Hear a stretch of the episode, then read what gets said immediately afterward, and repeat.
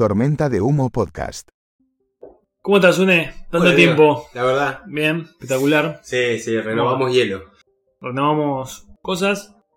Habíamos quedado en algo. Yo en el capítulo anterior te conté y, y a los que nos escuchan también les contamos cómo fue la aparición del ovni del 17. Así se le, así se le llama en la jerga. Escuchame, ¿eh? en la jerga ufológica es el ovni del 17 porque apareció el 17 de septiembre de 1985. Claro, no, no del año 17. No, no, por eso hubiera estado bueno el año 17. Era un montón. Eh, Si ya fue un montón lo del capítulo anterior. Está buenísimo. Pero bueno, es el ovni del 17 porque apareció el 17 de septiembre de 1985, plena Buenos Aires a la vista de todos. Terminamos enumerando las posibles explicaciones Sí, y al final contamos cuál fue la verdad. sí. Ahora, que era la versión del globo, ¿no? Para Sí. los que no hayan escuchado, bueno, era un globo estratosférico. Bueno, Un globo, perdón, un globo meteorológico. Y estratosférico al mismo tiempo. Ahora, ¿fue esa la verdad? En el capítulo anterior, cada uno dejó sus partes. Eh, bueno, aquellos convencidos de, de que esa luz que se vio era un ovni, invierten la carga de la prueba. ¿Qué es invertir la carga? Bueno, en criollo es, explícame vos por qué no es un ovni. Exactamente. A finales de los 90, la Fundación Argentina de OVNIología, FAO, realizó un congreso en La Pampa. Me quedo con ufología. Sí, eh, sí, ufo- ufología más fácil de pronunciar. Sí, sí, sí.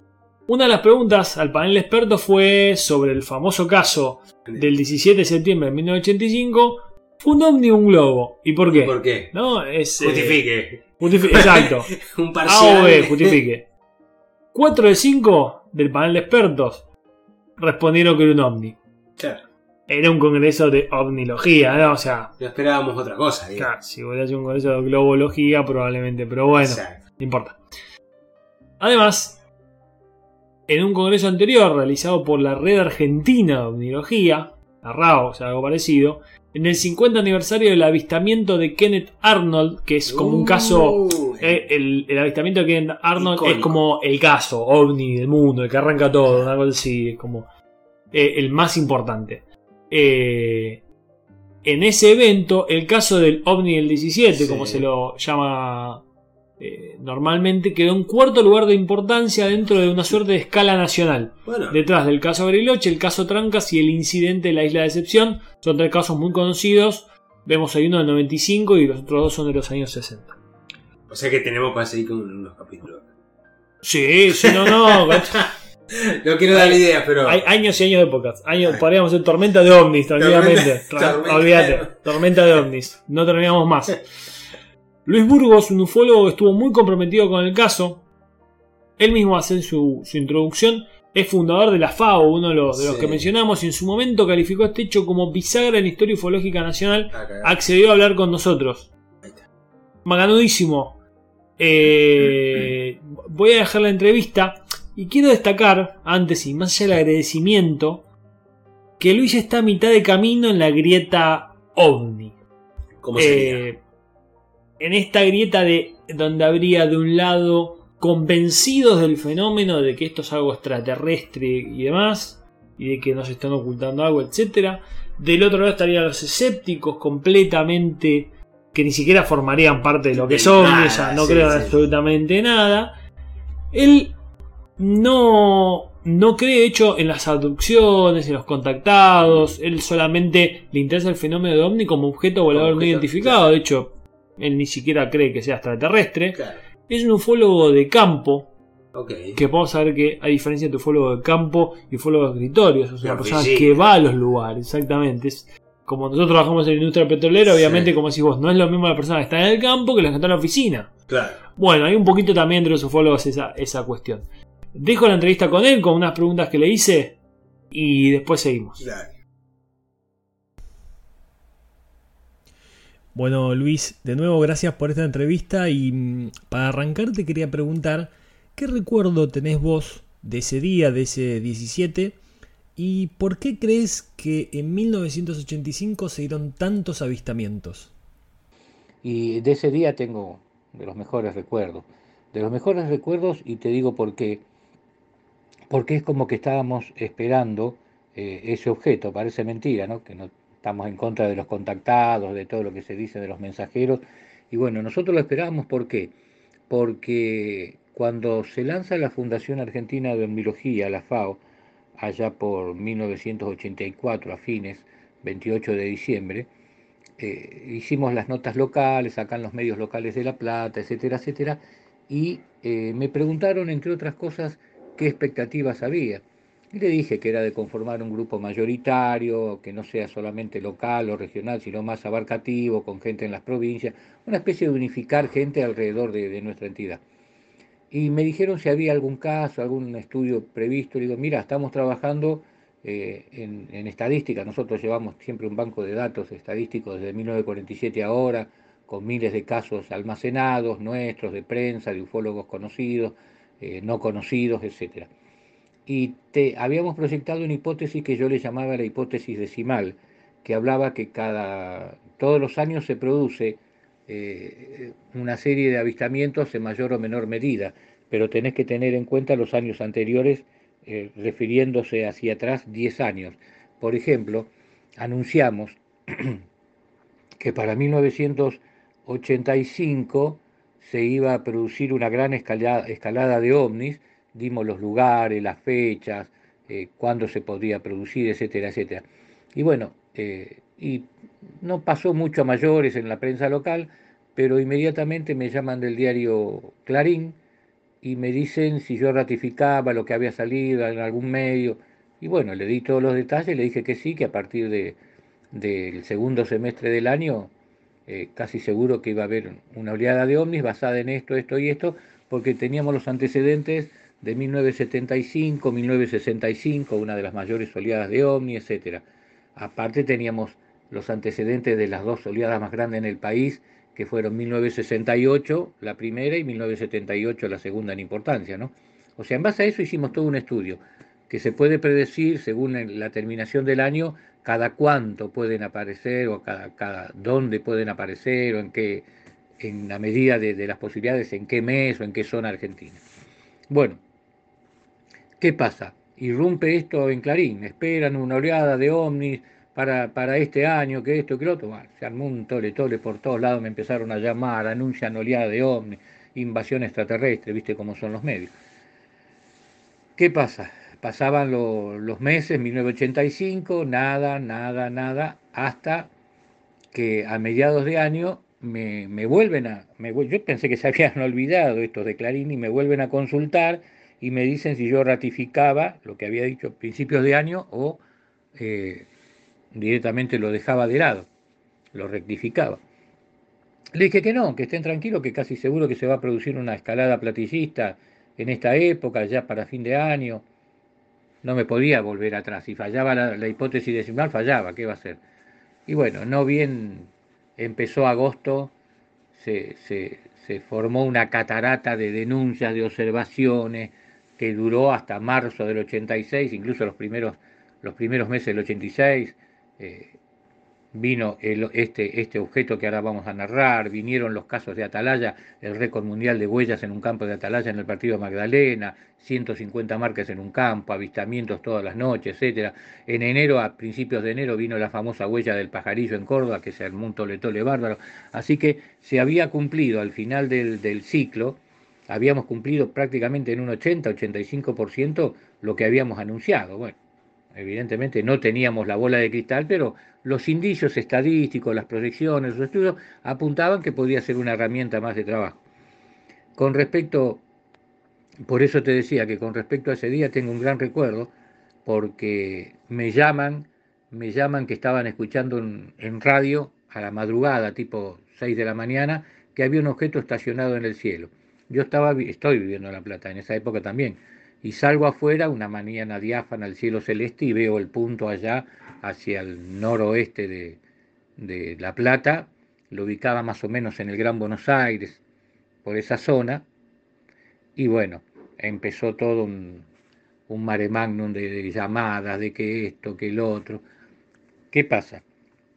Nosotros ese objeto lo estábamos esperando lo estábamos esperando porque ese mismo objeto había aparecido un mes atrás, un mes antes, eh, en Santiago de Chile. El 17 de agosto en Santiago de Chile había aparecido ese objeto sobre Valparaíso y Viña del Mar, había sido visto incluso por astrónomos del observatorio de Cerro Calán, miles y miles y miles de chilenos fotografiados, filmados, que esto, que otro, y eran dos objetos. Eh, al otro día, al otro día, esos dos mismos objetos, para nosotros no, pero para todos los amantes del globo sí, eh, aparentemente fueron arrastrados por el viento mil kilómetros y se estacionaron arriba de Ceres, en el noroeste santafesino. Tal es así que el avión de aerolíneas que trasladaba gente y deportistas, periodistas deportivos en, desde Santiago del Estero a Buenos Aires, eh, lo pudieron observar desde, avión, desde el avión el domingo al atardecer y entre los pasajeros estaba mi amigo Roberto Ruiz, fotógrafo, reportero gráfico de Clarín en esa época, hoy viviendo en, en Hacha, San Juan, y tuvo la valentía de asomarse porque el, piloto dijo que los que le interesa el tema OVNI, ahí hay dos objetos no identificados a, tal, a tanta distancia aproximadamente del avión, bamboleándose, y Roberto le saca 36 fotos que al otro día eh, son la tapa de Clarín. Levantan todo el diario Clarín, que ya tenía la portada armada, bajan a Aeroparque, lo van a buscar, revelan la foto y dicen reportero gráfico de, de, nuestro reportero gráfico Roberto Ruiz fotografió 36 fotos de un objeto no identificado sobre seres. Bueno, se armó un revuelo terrible. Y ahí comienza la historia del OVNI el 17 en Argentina, porque después se inician un periplo, se separan, otra vez supuestamente arrastrados por el viento, se separan y empiezan un periplo por distintas provincias. Uno, uno termina yéndose por Santos, Brasil en el Atlántico, el otro en el sur argentino, etcétera, etcétera, y quedó. Pasaban los días, los días, los días, hasta que se irrumpe un mes después, la mañana del 17 de septiembre, sobre Buenos Aires, pero previamente, el día 13, habían estado estacionados, había, había un objeto estacionado sobre Bariloche, sobre el centro atómico de Bariloche, y el día 15 había otro objeto estacionado eh, en las alturas del Golfo San Jorge, allá por Comodoro Rivadavia. Y inician otro periplo y desemboca todo en la mañana del 17 de septiembre. O sea que para mí no era una novedad porque supuestamente ese objeto podría retornar. Ahora, si fue inteligente, dirigido por un enano verde, por un piloto a control remoto, es harina de otro costal. Yo lo que digo que dos aparatos, dos aparatos no pudieron haber hecho semejante periplo durante todo un mes de forma inteligente, porque es grandiosa la inteligencia que llevaban estos supuestos globos arrastrados por el viento, ¿no? Que después nos enteramos que en, vez de ser dos, eran tres, porque había, había, ingresado uno por la Patagonia, el sur de la Patagonia argentina, y que aparentemente eh, había, se había desintegrado, había caído, etcétera, etcétera, algo había ocurrido con eso. Es decir, que todos los que hablaban de un globo, de un globo lanzado, porque nadie sabía dónde había sido lanzado, de la NASA, de Australia, eh, de la base de Alice Spring, de la Guyana francesa, eh, nadie sabía de dónde. Todos decían, era un globo, un globo, un globo, y quedó ahí.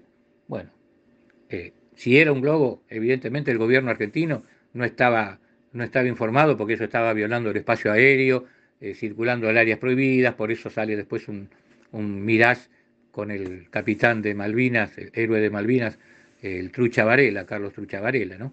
que él estaba convencido y hasta el día de su muerte estaba convencido que no era un globo.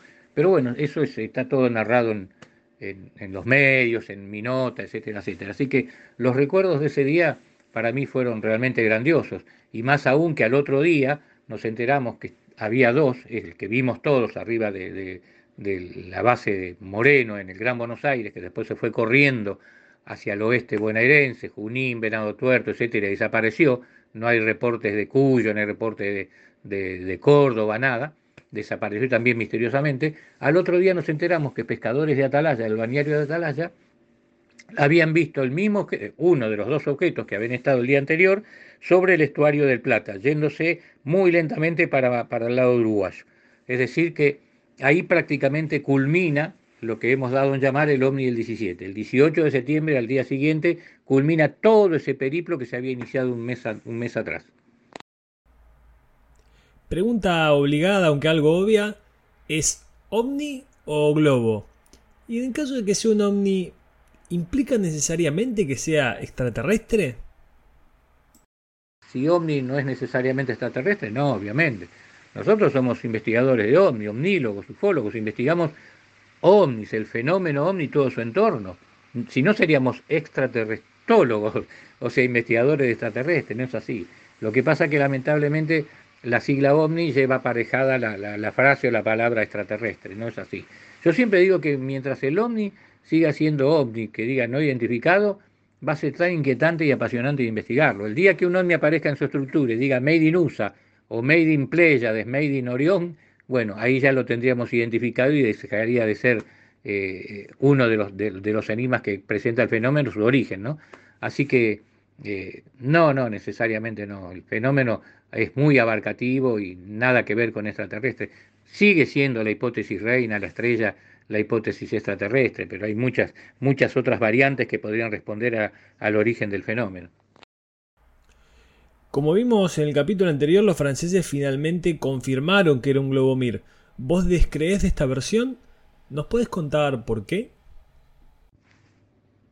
Sí, los franceses pueden decir lo que quieran. Ahí está bien explicado en la nota en mi blog La leyenda del OVNI el 17. Los franceses van a decir que era un globo, pero siempre se agarran de que era un globo. Nunca dijeron que eran tres globos que habían lanzado, o cuatro porque uno se les cayó en el, en el Pacífico. Siempre dijeron que eran tres, las cartas no dicen contundentemente, siempre dicen habría sido el que lanzamos.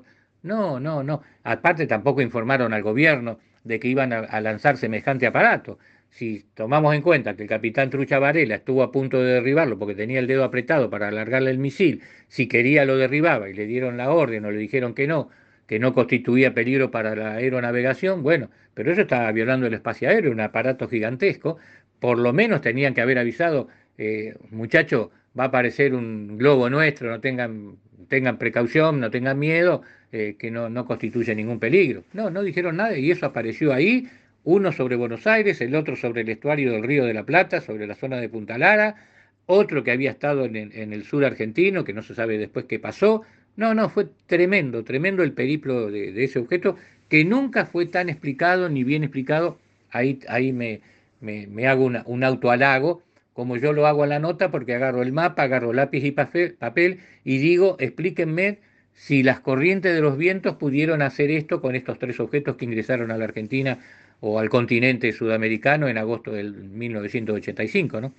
Así que bueno, eso es un poco eh, sintéticamente, perdón por los audios, quizás fueron muy largos, lo que yo pienso y sigo hasta ahora eh, con la misma postura. El día que me demuestro, no, eran globos guiados inteligentemente y no arrastrados por el viento, perfecto, lo aceptaré. Pero eso, arrastrado por el viento, imposible. Por último, y para cerrar, Luis, me gustaría que le cuentes a los que nos escuchan qué es la FAO, cuándo se fundó, qué hicieron, un poquito de tu historia. Pues lo único importante es poner que, soy el titular de la FAO, Fundación Argentina de Omnilogía, que es la entidad más, más longeva en la actualidad, eh, fundada el 28 de diciembre de 1984 en La Plata. Y yo llevo 54 años investigando el fenómeno desde aquel 20 de julio del año 69 con la famosa llegada del hombre, o supuestamente la llegada del hombre a la luna, ¿no? Porque a los pocos, a los pocos años me convertí quizás en el argentino, en el, en el, en el argentino primer detractor de, de, la llegada a la luna. Pero bueno, eso es harina de otro costal, otro día si querés lo charlamos. Pero eh, generalmente es eso y ahora en el 2014 junto a otros investigadores y grupos eh, del país, formamos ICO, investigadores de campo OVNI Unidos, en Máximo Paz, en Santa Fe, donde ya llevamos 18 eventos federales en varias provincias argentinas, eh, totalmente gratuito todos los eventos que hacemos, como todo lo que hace la FAO, mi entidad y ICO, ICO también, y casualmente ahora vamos a Mar del Plata, el 3 de junio hacemos el evento número 19, el evento federal número 19 de Mar del Plata, sábado 3 de junio. También en el año 2017 pusimos una cápsula del tiempo única en el mundo. No hay en el mundo una cápsula del tiempo ovni. La enterramos en el 2017 con un monumento hermoso allá también en Máximo Paz, Santa Fe, y va a ser desenterrada el 24 de junio del 2117, es decir, en el centenario. Así que más o menos eso es lo que, lo que estamos haciendo, somos todos investigadores de campo, tratamos de ser lo más objetivo posible, investigamos in situ y nos valemos de las herramientas a nivel tecnológico que tenemos para darle un mayor sustento de credibilidad, un sustento de cientificismo a las investigaciones que hacemos. Y combatimos permanentemente el mercantilismo que hacen del tema otros. ¿no? Eso es más o menos el rol, el rol de presentación. Bueno, excelente la entrevista. La tela para cortar. Más. Pero a mí, la entrevista con Luis Burgos me dejó una sensación de ambigüedad. Ok. Porque él refuta la teoría del lobo, pero reconoce que Pacheco es el único que se tomó el trabajo de armar la Sí. historia completa. Sí. Leí toda la historia. La teoría del globo Mir, digamos, de que este es un globo meteorológico francés, en mi opinión, es la más convincente. Pero, después de la entrevista con Burgos, comencé a dudar. Él es un cuestionador profesional. Es, es como muy. Te, abre como si enseguida te dice, no, bueno, pero tal cosa. Y, y como que empezás a dudar de, ¿no? Decir, che, bueno, sí, no, pero. eh, no sé, empezás a dudar de la gravedad. Ese tipo te pone, claro, che, todo. Si te dice la tierra es plana y le empezás a creer en algún claro. momento, porque lo hace muy bien. Y de hecho, yo modifiqué una parte del guion. Donde yo era como más duro con las teorías ovni, Sí. gracias a lo que él dice, porque bueno, tiene algunos puntos que por gente más experta pueden ser eh, resueltos fácilmente, pero si no tenés un conocimiento muy específico, te deja como medio No. tecleando el tipo. Pero el Pacheco yo solo tenía letra muerta, solo tenía los artículos que estaban ahí en internet, ¿no? Nada más. Entonces digo, para equiparar esta posición, si yo- yo lo escuché a Burgo Exactamente. y medio que me cambió un poquito la opinión de ver la parte esta más de, eh, de Lufoneta, digamos, ¿no? Me cambió un poquito mi posición sobre Lufoneta. Digo, lo ideal es entrevistar Eh, también a Pacheco supuesto, tenemos la- la- y a ver si a le demos a- un crédito a la Globoneta. Yo estaba siempre con la Globoneta, pero che, a la Ufoneta yo la hablé. Bueno, la eh, Globoneta. ¿Viste? Bueno, ¿Viste? eh, me- ¿Viste? la ufoneta a mí me parece un término espectacular. Yo Sí, la ufoneta sí. la voy, no es la primera que voy a usar, ella avisa.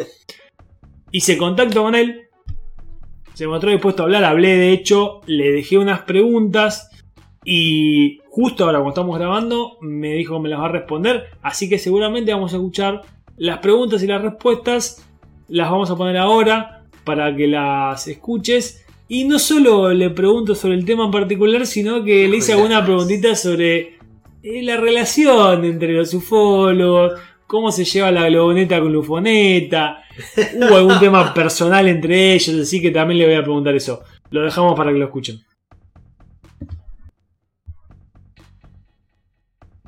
Gracias Luis por acceder a, a estas preguntas y para arrancar lo que te quiero preguntar o quiero que nos cuentes es cómo se te ocurrió investigar el hecho 20 años después de, que haya pasado. Cuando más o menos en el, en el año no- 1995 eh, aparece Internet acá en Argentina, bueno, yo hice una, eh, la, la- la primera página de ovnis en Argentina. Era una cosa muy rudimentaria, mostrando algunos casos que había sacado de revistas y todo, nada, nada, digamos, con contenido propio.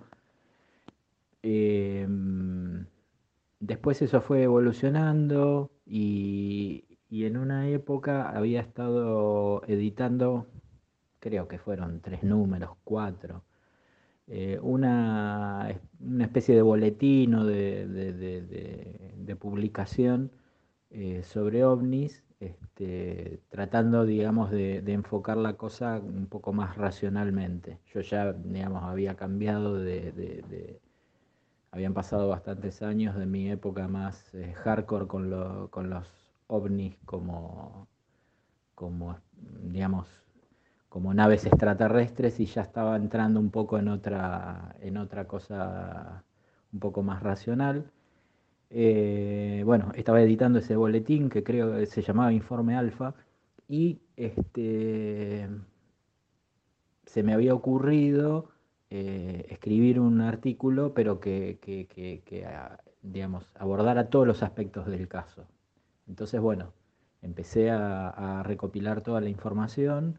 Este, bueno, y así fue que me llevó casi eh, un año y, y monedas el- desde que me puse a escribirlo y cuando estaba en el medio, digamos, de, la investigación, fue que descubrí la foto de eh, el globo en Australia, que fue lo que me cambió todo, digamos, como que fue, digamos, eh, el gran elemento, digamos, de, como de confirmación final de todo lo que de todo lo que había estado investigando hasta ese momento. En algunas partes de tu investigación y en la charla que tuvimos antes de esto, contaste que vos pertenecías más bien al grupo creyente, entre comillas, más que al escéptico o investigador. ¿Cómo se siente entonces haber desmitificado uno de los casos ovnis más importantes de, de la historia argentina? ¿Y qué nos podés contar de esa transición personal que tuviste? Creo que la transición se dio de forma natural, más que nada como una consecuencia de lo que de cómo fue cambiando mi pensamiento respecto del fenómeno. Este, em, es difícil a veces porque obviamente eh, en algún punto tuve que ponerme en, un poco en crítico de mí mismo y bueno, este, cuando yo tenía que por ahí señalar las, las inconsistencias de otros investigadores respecto de sus conclusiones del caso, y en el fondo no me podía olvidar de que en algún momento yo también pensé lo mismo. Entonces, este, las conclusiones de esos investigadores eran mis conclusiones también. Entonces, bueno, este, eh, fue, fue difícil, pero bueno, yo creo que tiene que ver también con la honestidad con la cual encarás las cosas, me parece.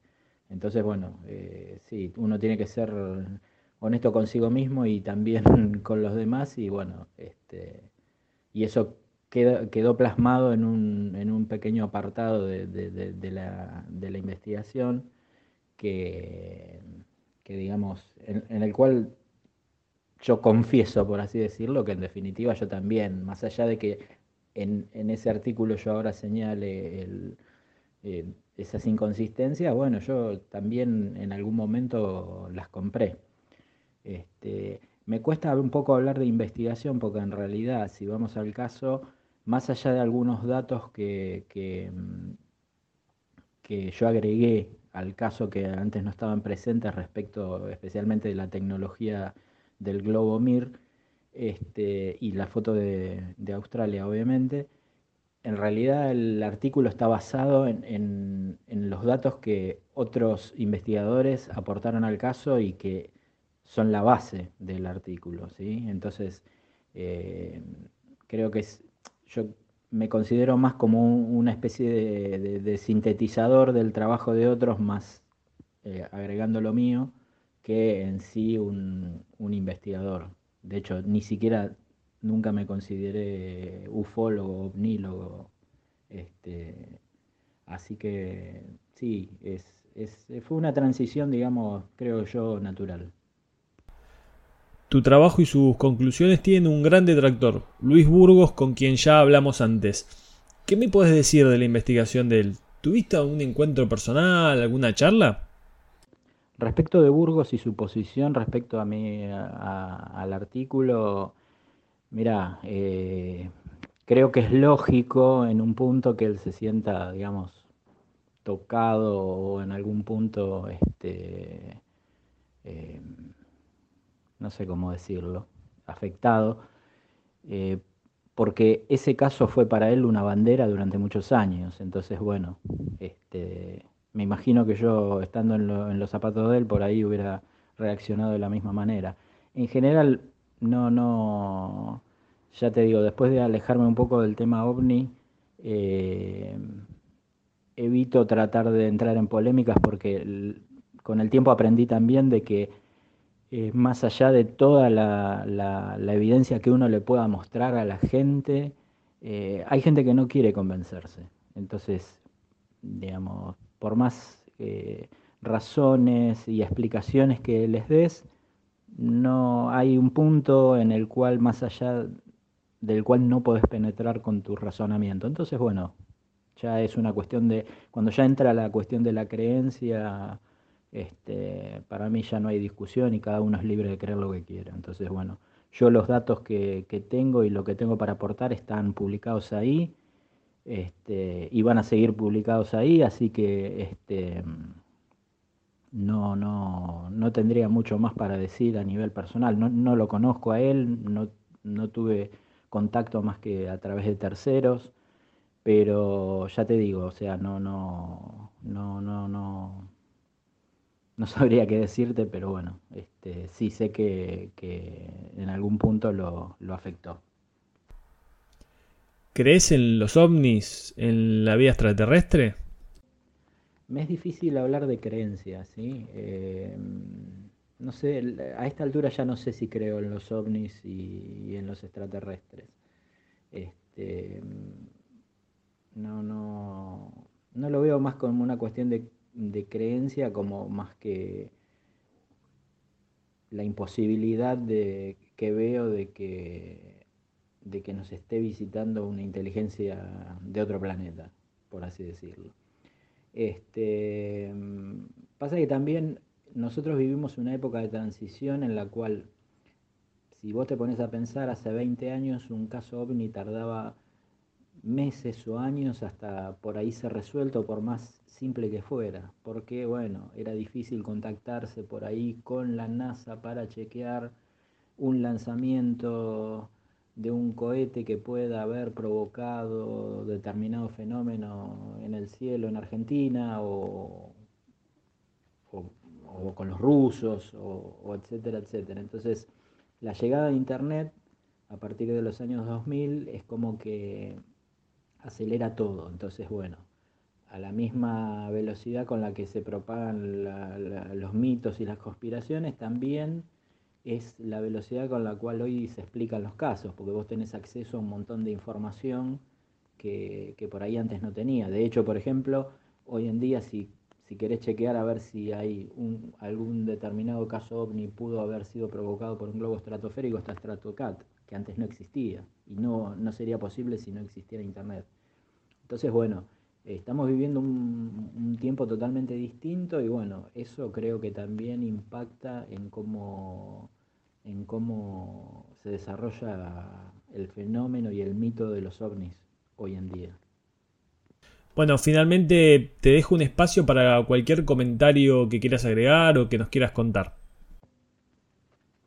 como algo que quisiera agregar, eh, sí me gustaría resaltar de que más allá de, digamos, de lo que, de lo que yo aporté en cuanto a a detalles técnicos respecto del globo Miris, de sus capacidades o, información, digamos, que fui encontrando sobre eh, eh, la campaña que provocó la aparición masiva de, globos sobre Sudamérica en 1985 o la foto de, Australia.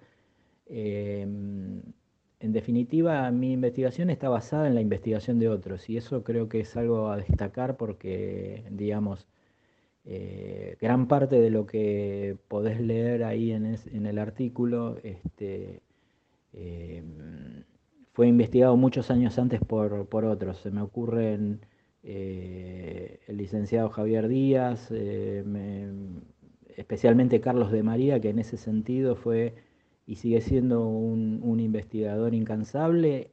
Este, y que fue uno de los primeros que se enfrentó a lo que era el establishment de la ufología en ese momento, este, encabezado por Fabio Serpa y por toda la, organización que él tenía atrás, y que fue el primero que se plantó y dijo, no señores, eso es un globo Mir, tengo la confirmación del CENES francés, este, entonces eso es muy loable. Eh, también eh, los datos aportados por la investigación de Leopoldo Fausto Montelo, eh, con los datos del, del, traqueo del radar de Seiza. Este, sí, hay, hay varias, varias cosas que me gustaría destacar y que, bueno, que quede claro que, mi investigación es, eh, aporta algunas cosas novedosas, pero también tiene una cosa de síntesis y de reunir eh, en todos los este, en todos los capítulos de ese largo escrito, em, digamos, un poco de todo lo que eh, esas personas que me antecedieron este, fueron investigando. Bueno, dejo ahí. Bueno, como dijimos, mientras grabamos nos estaba respondiendo, así que esto va a entrar en la edición, pero sinceramente no, No sé lo que escuchamos. respondió ahora, no lo llegamos a escuchar. Así que me imagino en tuyo, yo hablé con él antes, así que la entrevista en la edición va a, re- va- va a sorprender tanto a, a ustedes como a nosotros. Intuyo porque lo vi en las respuestas, así que nada, eh, me permito un, un cierre de- Sí. del podcast con esto. Y darle una chance a una edición en caso que nos sorprenda. Y sí, obvio. Y puede ser que la respuesta nos haya sorprendido. Sinceramente, no escuché lo. Sí, había escuchado lo de Luis Burgos, pero no lo de Pacheco. Así que puede ser que nos diga una cosa sorprendente, de lo cual estoy muy sorprendido. No, yo Pero- no hago más esto. Claro. Eh, claro, no, yo- no, no, yo soy la Soy blufoneta. Claro. Pero bueno, más allá de eso, yo creo que eh, como cierre, reescribí el guion varias veces de esto. Porque fui sacando conclusiones en el medio, volviendo, y las charlas que tuve con ellos dos me, me fueron dejando cosas nuevas, ¿no? Eh, siempre digo, en la mayoría de los casos de tormenta humo la información es escasa. Sí. Y el aporte pasa por conseguir algo más, o darle sentido a la información, o ordenarla, o ponerla en, Sí, en orden contexto. cronológico, o aportar una nueva visión. Pero en lo que es temática ovni, es completamente inverso. El valor agregado está en resumir, acortar y sacar detalles. Porque la cantidad de información que hay es tan grande que lo que haces es dispersás Sí. y, y los detalles suelen terminar eh, abrumando, aburriendo. O sea, tengo- Corriéndote del eje final, digamos, donde estás apuntando. si uno lee los artículos, puede estar 5 horas solamente leyendo los artículos sobre lo mismo, ¿no? Entonces eso distrae más en esta época. Si ya este podcast que va a tener una determinada duración es largo, Es largo. imagínense lo que es si, si meto todos los detalles de, de los dos. Más allá de que a unos no aporta mucho al caso. No solamente existieron estas dos confirmaciones de. Y ya volviendo al caso en particular, no solamente existieron las dos confirmaciones de- del, del Centro Nacional de Estudios no sé cuánto Sí, francés, sí. sino que se supo después, y Luis Burgos ya lo sabía de antes, que el ovni este, supuesto, Sí. ya había generado un revuelo en Chile y en algunas provincias de Argentina sin tanta, eh, Repercusión. sin tanta repercusión, claramente. Pero porque ya lo habían visto en Chile, ¿no? O sea, este globo estaba dando vuelta. Fabio Serpa, el ufólogo más reconocido a nivel nacional por lejos, más en esta línea extraterrestre, si quiere, pero un tipo que se sentaba en la, en la mesa de Mirta Legrand varias veces, Luis Burgos también lo hizo, Mm. o sea, para poner en dimensión lo importante, Lo que- importante, sí. que, que era este tema.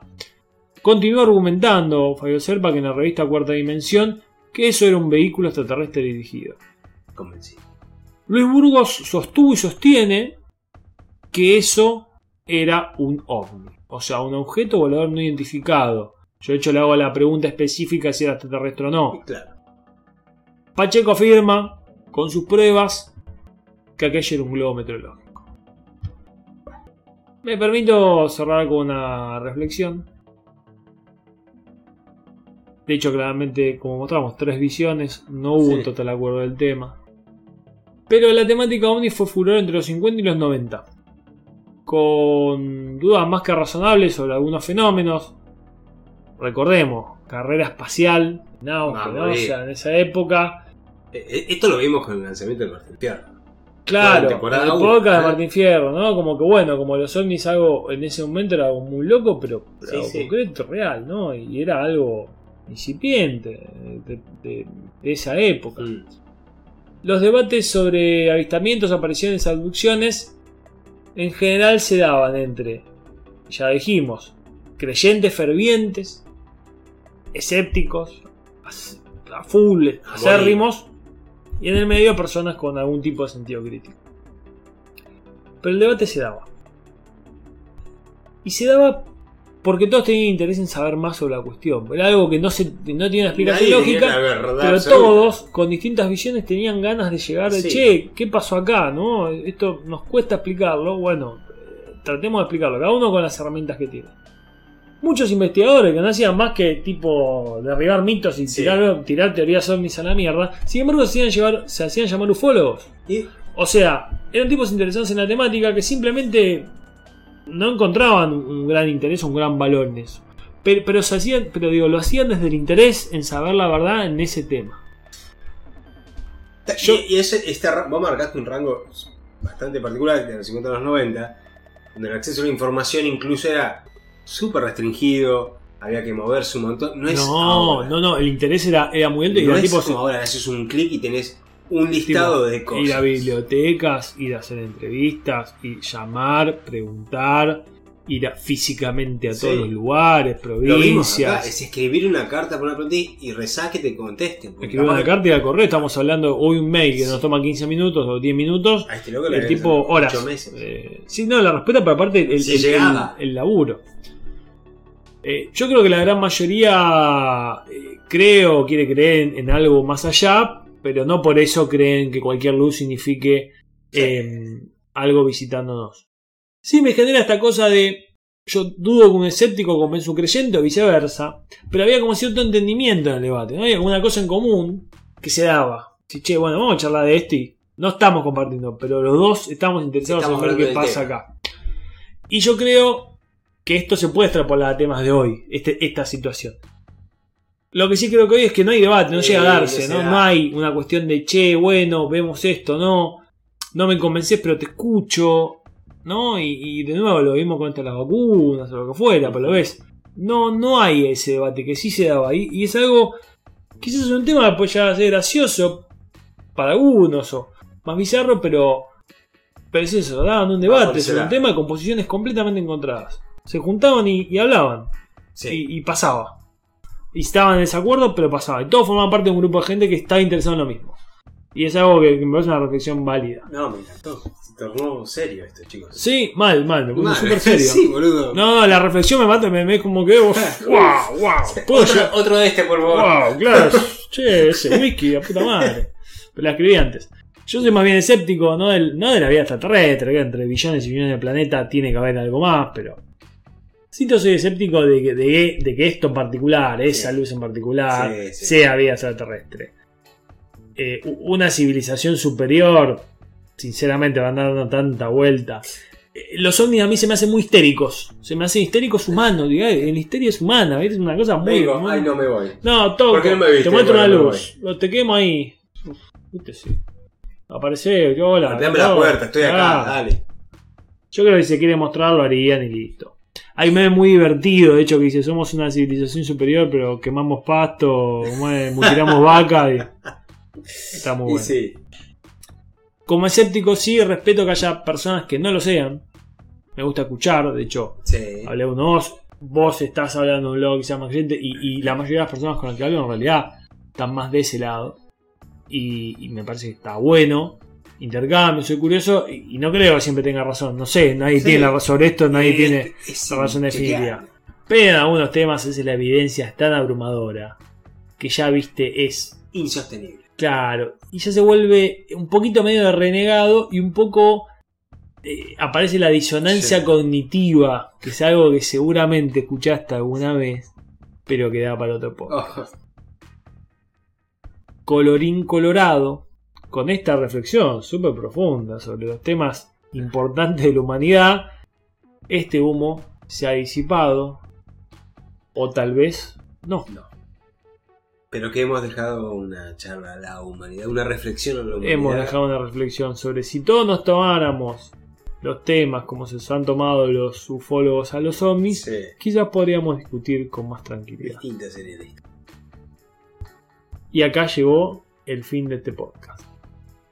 Tengo algunos temitas para el epílogo, cortitos. Ok. Vamos, 19 minutos. Muy bien, Estamos muy bien. 10 y 10, y Sí. que más podemos meter un poquito más ahí. Eh, me quedan algunas cositas dando vueltas muy divertidas. Como ovnis. Eh, como ovnis. más divertidas todavía. Más divertidas aún. Y. Eh, estaba viendo cosas de la tele de 1985, por esto decía busqué Sí. nueve diario para. Yo sabía que tenía mucho rating, pero yo buscaba. bueno, pero Stranger Things no, no está basado en esa época. Está basado un poco. Sí, por ahí creo en el 84 arranca, Mm. pero eh, busqué sobre la televisión argentina del 85 y. Y en esto de buscar los ratings y demás, me, aparecí- me aparecían los nombres de los programas y me apareció un programa de Moria Kazan. Y, Y, y me mataron los nombres. Era, había uno que se llama El Telo y la Tele. No, no, patético. Y seguí mirando, y ver, pará, pará. Y hay otro que es Las Tretas de Moria. No, no. Che, esto pase disimulado. Las Tretas ¿eh? de Moria. No, no es espectacular. Bueno, pero el, el de. ¿Quién era el rapidísimo que lo nombramos? El- Rapidito, la rea era muy conocido, pero no, esto es tremendo. Y dato de color, eh, pues yo veía fotos, digo, eh, Moria, digo, ya era tetona. ese. Moria se colocó implantes en el 73. Pionera. No sabía que existían eh, nada, un dato. eh, se colocó, sí, tenía implantes en el 73. Un pionera total, sí, sí, sí, algo que. Qué loco. que qué- yo qué pensé que era de los, que- yo pensé que era de los 2000, de los 90. No, no, en el 73 Moria tenía. eh, Los 90, los 90 era. fue Grande.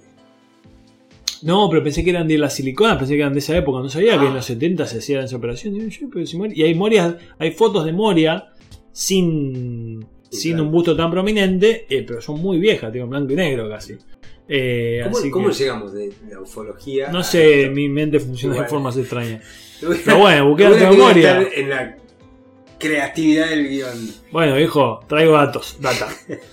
Eh, después, bueno, de nuevo del epílogo, eh, este, este beef, como se dice ahora, esta Sí. pica entre, entre ufólogos, eh, como te conté, te, te conté una parte que, que, bueno, después va a quedar cortada, pero que Pacheco, en realidad, Pacheco es, el- es- es la globoneta, digamos, ¿no? El que escribió el artículo sobre el globo, muy detallado, 18, tremendo el laburo que hizo el tipo.